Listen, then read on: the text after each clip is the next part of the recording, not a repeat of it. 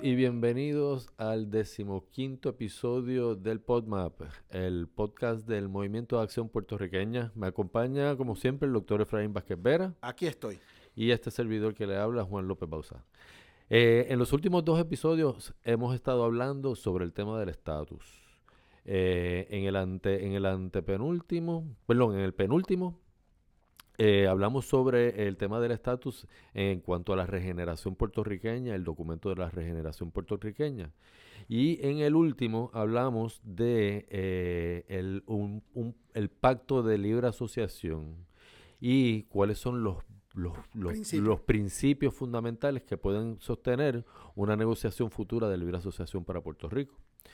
Este tercer episodio nos obliga a volver al tema del estatus el proyecto presentado por la, representante Nidia Velázquez, Alexandra Ocasio, Alexandria Ocasio Cortés y Jennifer González en el Congreso de los Estados Unidos, que es el, supuestamente el proyecto de consenso. Que eso es, por ahí, yo creo que por ahí es que hay que empezar, ¿no? Eh, ¿Qué es lo que significa consenso en este, en este, bueno, un este consenso es este contexto? unos acuerdos entre todas aquellas partes eh, que están relacionadas con, con, ese asunto, con ese tema. Ok, y entonces, y de las partes que están relacionadas con ese tema, ¿no? Con el tema de la descolonización de Puerto Rico, por supuesto. Y en cuanto a las, opciones de estatus políticas que presenta el proyecto, ¿quiénes estaban allí para negociar el consenso? una persona, una mujer que es juez y parte. Es, ¿de, de quién ¿Qué quiere decir eso de juez y parte, Juan? Eh, bueno, juez y parte quiere decir que a la misma vez que está juzgando tiene intereses en el tema. Exactamente. y en este caso es la comisionada residente Jennifer González. Que juez y parte, ¿verdad? sí, que juez y parte y según se presentó, negoció con el grupo de los demócratas, liderados por Nidia Velázquez, y sacaron este documento borrador y lo llamaron como consenso, como algo histórico, ¿verdad? Pero que ahí es importante decir que ni independentistas estaban ahí, ni gente que defendemos la libre asociación tampoco estábamos. O sea que solamente estaban gente que defiende la estadidad. abiertamente. Sí. Abiertamente. Sería pues un consenso entre eh, la comisionada residente y, la parte demócrata que participó, en la redacción del documento. O sea que es bien probable, bien probable que no sea un consenso que Jennifer González eh, es posiblemente la autora de la definición de la libre asociación. Ah, bueno, si uno se va directamente y ya tú te estás tirando de pecho, eh, si uno ve la definición de libre asociación que hay en ese borrador, es totalmente inaceptable.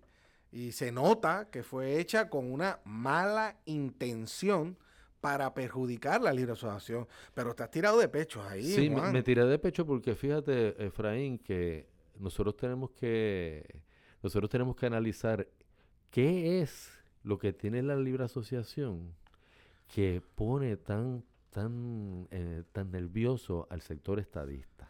Ah, porque ellos saben que la estadidad no está disponible lo que está disponible en la libre asociación y andan con este para alargar el proceso de, vamos a decirlo así, para no lograr la descolonización y poder seguir viviendo de este imposible, de este mirage, de este espejismo, pues entonces tienes que desprestigiar lo que sería la solución, que sería la mm. libre asociación. Y, porque no así puedo seguir viviendo la estadidad. ¿Y puedo seguir siendo electo, puedo seguir pagando mis cuentas. ¿Y por qué, y por qué no desprestigian la independencia?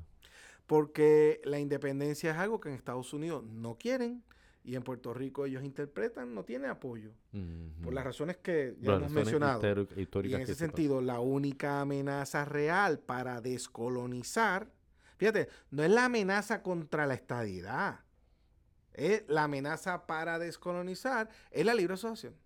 Si tú descolonizas, pues entonces ellos no pueden seguir, digamos, con su negocio eh, de la política vendiendo la estadía. ¿Y por qué a Jennifer no le, no le preocupa tampoco el ELA ahora? Porque el ELA es lo que está ahora. Sí, y es lo que hay. Sí, no, pero Porque el ELA no está en el proyecto. Ah, no está en el proyecto, que esos son los aspectos positivos que tiene esos el proyecto. Son, que esos son los aspectos positivos que vamos a, vamos a entrar en ellos. Pero entonces, en fin de cuentas, aquí lo que tenemos es que en términos reales y pragmáticos, la estadidad sabemos que eso está, eh, eh, no es una posibilidad. Pero para los estadistas que están negociando este, eh, que, aquí básicamente Jennifer González representándolo, la libre asociación representa una amenaza más grande que la independencia. Claro. Porque realmente ellos saben que Estados Unidos estaría dispuesto a darlo. Ellos saben que y en condiciones favorables para que el pueblo la apoye. Y en condiciones favorables para que lo que más les importa al sector estadista se, se, cierta medida porque es salvaguardado. En cierta medida que es salvaguardado bajo un acuerdo de libre asociación. Pero, pero si es así, se descoloniza, entonces ya ellos no pueden seguir con su mentira. Por supuesto, por supuesto, por supuesto. pero mira, este proyecto, eh, independientemente nosotros no estemos satisfechos con, y además de que sea inaceptable eh, la definición que ponen de la libre asociación, tenemos que admitir que es un paso positivo. ¿Por qué? Primero porque incluye por primera vez en la historia la libre asociación. en un proyecto de ley o un borrador de proyecto de ley para Puerto Rico la libre asociación. No es la primera vez que se pone la libre asociación un proyecto de ley en el Congreso, porque ya lo hizo en el Pacífico tres veces. Pero para Puerto Rico es la primera vez. Segundo, es que no incluye la colonia, que es el Estado Libre Asociado. O sea, eso es obvio, ¿ok? Se cae de la mata. Con eso no hay mucho que decir. Ni Ahí no vamos a entrar en eso. Eh, y también nos ha dado la oportunidad de ver dónde está parado quién. Yo creo que eso también es muy importante, ¿verdad? Y ver qué defiende quién, qué defiende al otro, qué defiende aquello, qué defiende al otro. Eso es lo que yo diría, los aspectos positivos, además de que continúa el debate del estatus y en la medida que se prolongue el debate del estatus, pues eh, yo creo que es muy positivo. Y ya, ya, para terminar en aspecto positivo, es que esta discusión yo creo que ha traído en más, de una manera más evidente que la estadidad no es disponible. Claro. Yo no quiero entrar en argumentos culturales o el informe del GAO del 2014 que dice que la estadidad es un desastre para la economía de Puerto Rico. ¿Tú entiendes? Eh, pero efectivamente la presentación de este borrador y, que luego posteriormente no sea aprobado en el Congreso, porque yo creo que no se va a, no se va a aprobar en el Congreso, son dos rechazos más que hay que ponerle a la larga lista de la estadidad. En otras palabras, si este proyecto lo rechazan en el Congreso, lo, lo rechazan no porque el ELA no esté, sino porque la estadidad está. Está, claro. Fíjate cómo tú te das cuenta que en cierta medida hay un poco de malicia con este proyecto por parte de la comisionada residente, cuando a propósito ella exige que este proyecto eh, de ganar una de las fórmulas sea autoejecutable. Si tú sabes que eso de autoejecutable será el impedimento para que sea aprobado en el Congreso, ¿por qué insistes en ponerlo? Porque ella sabe que, no hay opción. Que, no hay opción. Que no hay opción. Y que además eso sí, digamos, le sirve para el debate ¿verdad? interno puertorriqueño, como dicen por ahí, para las gradas. o sea, esto es importante. Ya Estados Unidos de muchas maneras, directas e indirectas, ha dicho que la anexión no está disponible. Este último plebiscito, que hasta hace muy poco los estadistas estaban defendiendo sus resultados, aunque solamente representaba el 21% de los electores. Este plebiscito, digamos, la respuesta de los Estados Unidos, ¿cuál ha sido? No, eso no es, la estadidad no es, es este proyecto. Y ahora cuando no se apruebe nuevamente, que no se va a aprobar porque está la estadidad como opción de manera autoejecutable, va a ser otro no rotundo a la estadidad. Por eso es que yo creo que esta iniciativa es importante, independientemente la definición de la estadidad que, hay en ese proyecto. mediocre, que ahí no, ahí no, es la mejor, nada. Es la mejor, no dice nada. O sea, no entra el tema cultural, de idioma, económico, comité olímpico, eh, no entra en nada de eso. Eh, es lo más, la, mejor imagen que se puede presentar de la estadidad. Eh, a pesar de eso, pues, yo creo que va a ser un no rotundo a la estadidad nuevamente. Entonces vamos a, vamos a concentrarnos ahora en el tema de la definición que presenta el proyecto de la libre asociación, que es lo que, no, lo que más nos, nos incumbe. Mano, sobre ese tema te tengo que admitir que es evidente, primero que la definición de nuestro punto de vista es, inaceptable, totalmente. Porque se nota que fue hecha, como dicen por ahí, para eliminarla. Como por mala leche, o sea, con mala leche, con mala intención, ¿tú entiendes? Eh, de un poco de, yo diría que esto es una definición de sabotaje a la libre asociación. Eh, pero es una definición que se nota que en su redacción no hubo nadie que conociera sobre la libre asociación. No había expertos puertorriqueños ni tampoco había expertos norteamericanos. Que en norteamericanos los hay montones. Nosotros nos hemos reunido con ellos. y, ellos no participaron en esta definición porque si no... Esto no estaría así. Esto no estaría como está puesto. No estaría así. O sea, yo creo que, que, eso es bien importante. Se nota que no consultaron al Departamento de Estado, que es el que brega todos los días con las con las repúblicas del Pacífico en libre Y el del interior. Y el del interior tampoco fueron consultados. O sea, el, del interior sabe, digamos, la cosa del día a día, la cosa práctica de cómo funciona. Esa gente no fue consultada. Se nota en cómo está redactada el tema de la libre asociación. Yo quiero, yo quiero tocar unos puntitos de, de, esa, de esa definición para que para que tú me digas, Efraín, qué es lo que está pasando ahora vamos a comprobar la, la, mala fe. La mala fe. En esta definición. Primero, para, para que eh, el, proyecto exige que para que los ciudadanos estadounidenses puedan pasar su, ciudadanía por derecho de sangre, tienen que ser los dos, eh, ambos. Yo, no entiendo por qué esto es así cuando en la ley norteamericana dice que es uno. Que tiene que ser uno. o sea, un, norteamericano que vivió toda su vida en Estados Unidos, eh, allá tiene un hijo con una china en Pekín le puede pasar la ciudadanía. Es uno. A su hijo. Es uno. ¿Y por qué dice dos, Juan? porque si la ley dice que es porque, uno. Porque Jennifer le puso dos. para complicar la para cosa. Para complicar la cosa. entonces, imagínate la angustia de ese boricua que quiere pasarle su ciudadanía a su hijo, pero como nació en Puerto Rico, si su, su esposa es extranjera, no, no, lo puede hacer. No lo puede hacer. Pero si fuera el hijo, naciera en Venezuela, con su esposa extranjera, sí la puede pasar. Eso es lo que dice eso ahí. Eso es lo que dice la ley, así. Eso es lo que dice ese proyecto. una cosa brutal. Ahí que tú te notas que hubo una mala intención en la definición de esta y, y, que hubo una ignorancia también de algunas de, las, partes, de las leyes. y se supone que, es el Congreso, ¿no? Este, como nosotros hemos dicho, lo que nosotros estamos buscando, ¿verdad? Sobre tema como definición de la libre asociación es que todo que sea ciudadano norteamericano se quede con la ciudadanía norteamericana si lo quiere, luego de declarada la libre asociación. Usted la puede renunciar si quiere, pero todo el que nazca en Puerto Rico será ciudadano puertorriqueño solamente. Ahora, si usted tiene uno de sus padres que es ciudadano norteamericano, por el tiempo de duración del acuerdo de libre asociación, que será por siempre, se podrá pasar la ciudadanía norteamericana por sangre y no es un trámite engorroso, difícil, una, fila larguísima, no, al sol. Pues. Eso es como ir al registro demográfico. Cuidado que es más fácil, ¿tú entiendes? Cuidado que después hasta se puede hacer por internet, porque todo esto va a estar electrónico.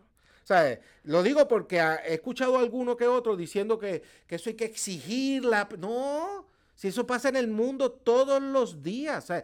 Todos los días norteamericanos tienen hijos y le pasan en el extranjero y le pasan su ciudadanía a sus hijos. y van a la embajada del país y van y hacen el trámite, mira, aquí está el certificado de nacimiento, ¿dónde fuimos? Nos vemos, Dios. Y ya, así, ¿Cuál es la complicación?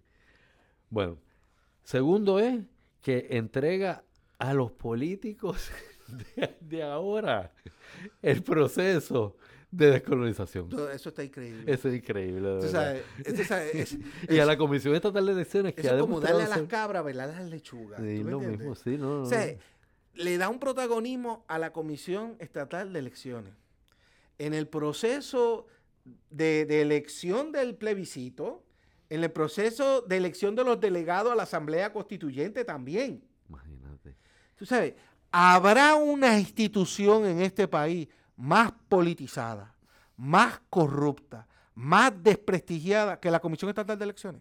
No, es que esa es la, esa, es la número uno eh, en sí, todo. Top, o sea, a mí no me da. Yo creo que algo en que ellos lo dirijan, ya de plano, debe ser este, descartado. Totalmente. Oye, ¿alguien duda que en la última elección aquí hubo fraude en algunos casos? Eso fue clarísimo en muchos casos, no, uno. Y si hablamos también del tema electoral, en este proyecto la diáspora no puede votar. Ah, no, también, también. O sea, esto quiere decir que un puertorriqueño de 40 años que llega viviendo 5 años en Estados Unidos no va a poder votar, aquí. Pero un norteamericano que lleva un año que lleva un año aquí puede votar. Va a poder, que no sepa español, va a poder votar. ¿Sabes? Eso también está brutal. o sea, eh, eh, eh, y además después también la legislatura de Puerto Rico.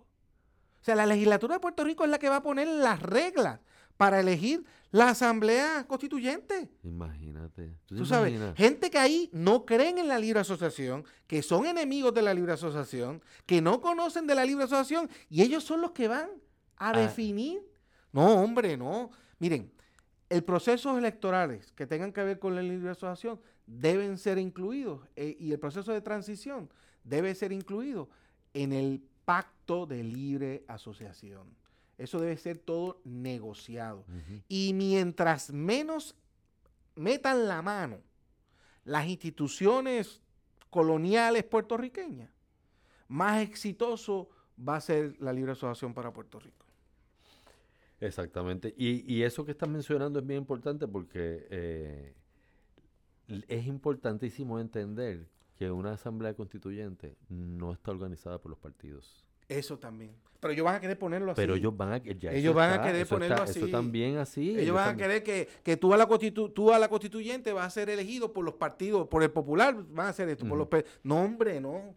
además, cuidado que permitan que los mismos legisladores o los mismos que están en puestos eh, electivos sean constituyentes. Puedan ser constituyentes. Sí, Tú sabes, como si no hay que gobernar por el país. O sea, será una constituyente que dure 10 años. ¿Tú entiendes? y, tú sabes, no, no puede ser. Este, nosotros vemos esa constituyente como una constituyente donde los partidos políticos no van a tener candidatos, sino se va a elegir a las personas por su conocimiento, por su compromiso con la libre asociación, no van a recibir un salario, Una dieta ahí para que, ¿verdad? No les cueste la cosa y que se dediquen exclusivamente, además de sus trabajos, a este tema. Pero no podemos tener ahí un legislador de, la, de la legislatura colonial puertorriqueña metido también en la constituyente. De, de, un, de una, y un, país, de un país que va a ser soberano. y, verá, y, claro, y Velando sabrá Dios qué interese, ¿tú entiendes? ¿Sabes? Y, que, y quién le habrá dado dinero a ese legislador, ¿tú sabes? Para que para que hagan algo. Hay que entender que cuando se dice asamblea constituyente, es que está constituida por los constituyentes. Que, hacen algo nuevo. Que hacen algo nuevo. No, puede haber una constituyente que salga de lo mismo viejo. exactamente. y, de los protagonistas de lo viejo. Y los constituyentes son los ciudadanos. No, no, no, yo de verdad, eh, yo creo que hay que buscar eh, la fórmula para que la Comisión Federal de Elecciones de Estados Unidos tenga, digamos, supervise a la Comisión Estatal de Elecciones, que no se permita a los partidos políticos intervenir y que además, estoy hablando de la constituyente, en el plebiscito igual, tiene que la Comisión Federal, hace, hay que buscar la fórmula y que a la misma vez pueda haber observadores internacionales. Exacto, eso es bien importante. De la OEA, de la ONU, qué sé yo, del CARICOM, tú sabes, la Unión Europea. Entonces, Efraín, otra cosa que, que, nos chocó a los dos también. La, la estadidad está eh, definida con unas generalidades que eso es, olvídate, como dijimos ya, eh, una, una, una estadidad de ensueño. Ahora, la libre asociación la quieren definir a los detallitos más pequeños, cuando esos son detalles que son parte de las negociaciones. Todo eso es para inhabilitar a la... Para, Fíjate, tú te imaginas en esa negociación para la libre asociación, según este proyecto, ¿verdad?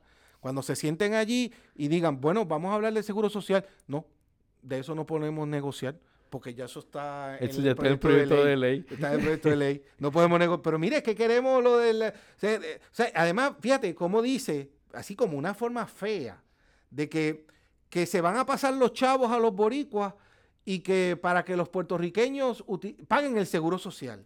O sea, como están las instituciones en este país, tú sabes, es para crear una desconfianza y un desánimo a la gente. Bueno, yo escuché a alguien por ahí diciendo, ¿y tú sabes quién va a repartir el dinero? La Junta de Retiro. Imagínate. ¿Tú sabes? Uno dice eso. Hasta yo mismo digo, yo no quiero la libre asociación. ¿tú exactamente, exactamente. ¿Tú sabes? Eh, y, y, así hay otros temas que, que, que este proyecto de ley ya los negocia sin haberse sentado los expertos puertorriqueños y los expertos norteamericanos. Cuando yo estoy seguro que muchas de estas cosas que mencionas sobre la libre asociación, tú mencionas el seguro social, nosotros podemos obtener unas condiciones extremadamente favorables, mejores que la presenta el proyecto. Pero para eso hay que negociar que primero, conchole. Eh, además de eso, este, Efraín, que es otra cosa que uno, uno de verdad se, se cae, se cae de, de espaldas viendo estas cosas. Ellos, ellos pretenden que a Puerto Rico se le exijan en un acuerdo de libre asociación cosas que, no, históricamente no tienen ningún precedente. con los, Tú estás hablando de lo del 10%. Del, 10%. No, no, no. Eso es. Esta, o sea, si alguien tenía alguna duda de la mala fe del sabotaje que se pretendió a la libre asociación en esta definición, nada más hay que ver lo que dice que va a pasar con las asistencias ah, norteamericanas a Puerto Rico bajo la libre asociación. No, es una cosa que uno dice. según ellos, esto está increíble. Según ellos, eh, nosotros vamos a recibir por 10 años una cantidad fija de ayuda. O sea, lo que recibimos hoy, fijo. por 10 años fijo. Hasta ahí está bien, ¿verdad? Entonces, pero en el año 11... Ya empieza a bajar. Ya empieza a bajar un 10% por año. Lo que hace que en 20 años... Ya nos quedamos sin nada. Puerto Rico no va a recibir. Se está prohibido por esta ley recibir un peso.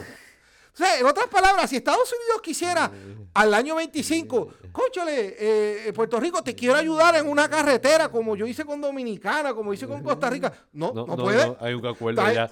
Puerto Rico, la, ley prohíbe. todo el mundo entero puede recibir ayuda de Estados Unidos, menos quién? Puerto Rico. Menos Puerto Rico, porque la ley dice que se va a disminuir 10 por... ¿Tú sabes? ¿Eso se le exigió a las islas del Pacífico en los acuerdos de libre asociación? Es que no hay ningún precedente histórico. Y no solamente eso, en las islas del Pacífico esas ayudas se han mantenido y se han renegociado. Es verdad que tanto puertorriqueños como norteamericanos tenemos la expectativa que en la medida que la libre asociación sea exitosa, podamos crear una economía productiva con esas ayudas que nos van a dar. Eh, que, que, llegue el momento que ya sean menos necesarias esas ayudas. Que cada vez que se ratifique el acuerdo, pues podamos decir, miren, menos, eso, que nos mandaban, ya nosotros lo tenemos cubierto. No lo necesitamos. No lo necesitamos. Pero esta área quizás necesitemos. Pero esta área todavía estamos. Estamos en esa. Y que le demostremos, ¿verdad? lo que estamos haciendo y todo eso. Claro. O sea, eso es algo por negociar. O sea, y este proyecto de ley lo que hace en ciertas áreas como esta es poner una camisa de fuerza que va a llevar la libre asociación al fracaso total. La, libre asociación. Es más, yo, yo por esa libre asociación, Juan, yo no voto. No, es porque es como una momia que no se puede ni mover. Sí. Eh, Entonces, mira, Juan, déjame decirte esta, porque esta la encontré bien absurda. ¿Tú entiendes? Dice, como habíamos hablado, hay que hacer una elección especial para escoger a los delegados a la Asamblea Constituyente. ¿Ok? Las reglas las va a poner la legislatura de Puerto Rico. Imagínate. Ya, lo dijimos, ya, lo dijimos. Ya, le dijimos eso. Ponle que elegimos a los delegados de la Asamblea Constituyente.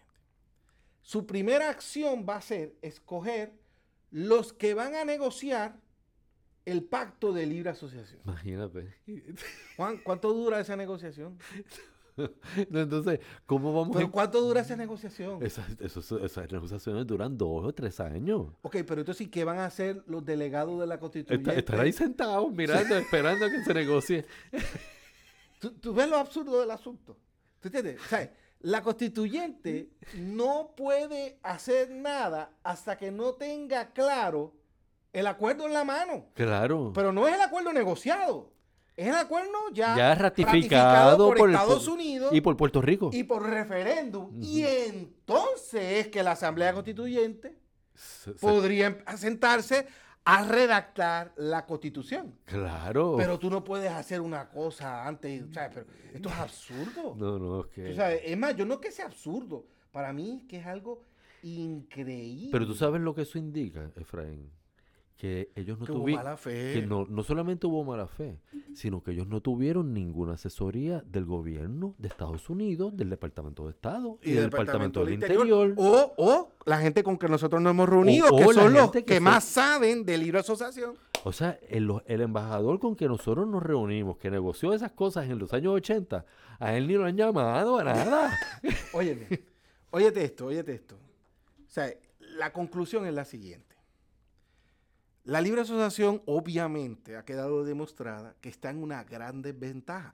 Ya estaba en desventaja. ¿Por qué? Porque en Puerto Rico no se conoce la libre asociación. ¿Y sabes qué? En Estados Unidos tampoco. La gente no lo conoce. Esto es un estatus novel, es un estatus innovador, nuevo, que hay pocos ejemplos en el mundo. ¿Ok? Entonces, de plano partimos de que no es muy conocido. ¿Ok? Segundo, que no está definida. ¿Sabes? Todo el mundo sabe lo que es la estadidad. La estadidad que eh, se fastidió la economía de Puerto Rico, ¿verdad? Eh, la cultura puertorriqueña se... Todo el mundo sabe lo que es la estadidad. Todo el mundo sabe lo que es. Olvídate el Comité Olímpico. Eh, todo el mundo sabe lo que es la estadidad. Todo el mundo sabe lo que es la independencia. La independencia es independencia. ¿Cuántos ejemplos tú tienes por ahí? Ah, su detallito y tal, pero eso se arregla fácil. Ahora, tú le pides a alguien, defíneme la libre asociación. No, no, no, no pueden saben, no, saben.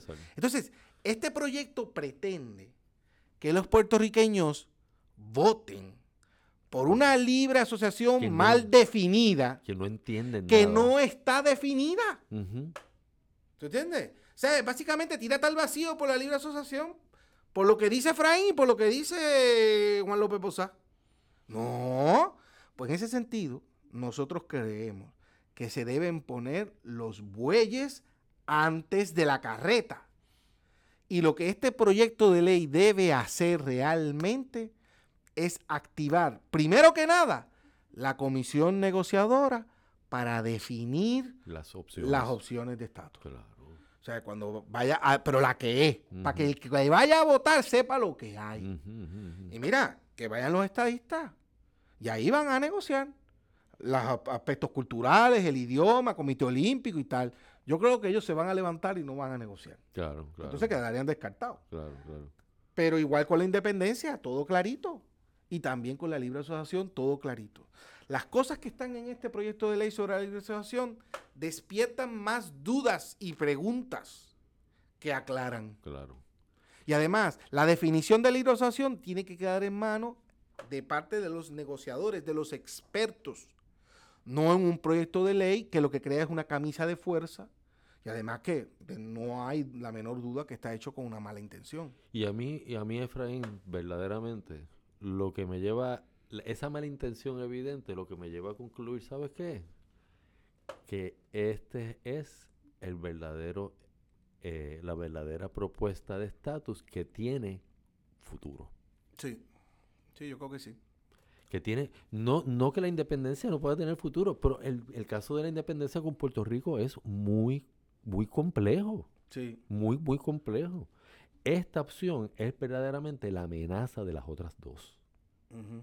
Y por eso es que está tan mal definida. Bueno, yo no creo que es una amenaza para la independencia. No, no, para la independencia. Porque los independentistas ganan muchas cosas con la libre asociación. Muchísimas, muchísimas. Este, pero, pero sí, no es que sea, como te dije, una amenaza a la estadidad como opción, porque la estadidad no es una, opción, claro. sino es una amenaza al estilo de vida o la continuidad del uso de la estadidad para seguir ganando elecciones y ganar un salario. Claro, claro. Y pero también es una amenaza en, esos términos, es una amenaza en, el sentido de que ellos sí pueden vislumbrar la posibilidad de que gran parte de su electorado entienda que no es que ya la que entiendan ya que la estadía no es posible y que sus eh, preocupaciones principales están atendidas por un proyecto de libre asociación. Sí, sí. Al fin y al cabo, yo no tengo la menor duda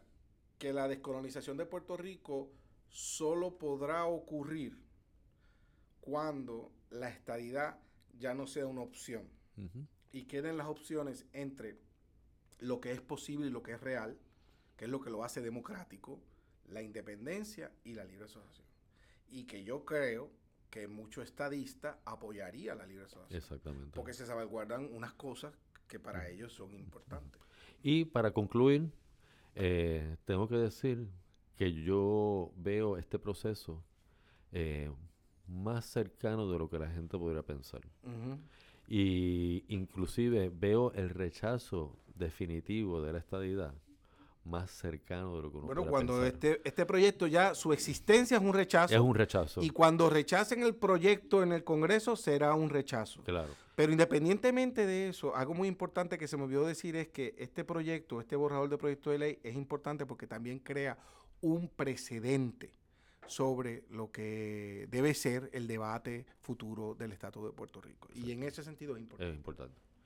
Bueno, con eso concluimos. Eh, muchas gracias por escucharnos. Los, invito a que vayan a nuestra página, elmappr.com, y que también nos sigan por todas las redes sociales que estamos presentes en todas. Eh, hasta el próximo.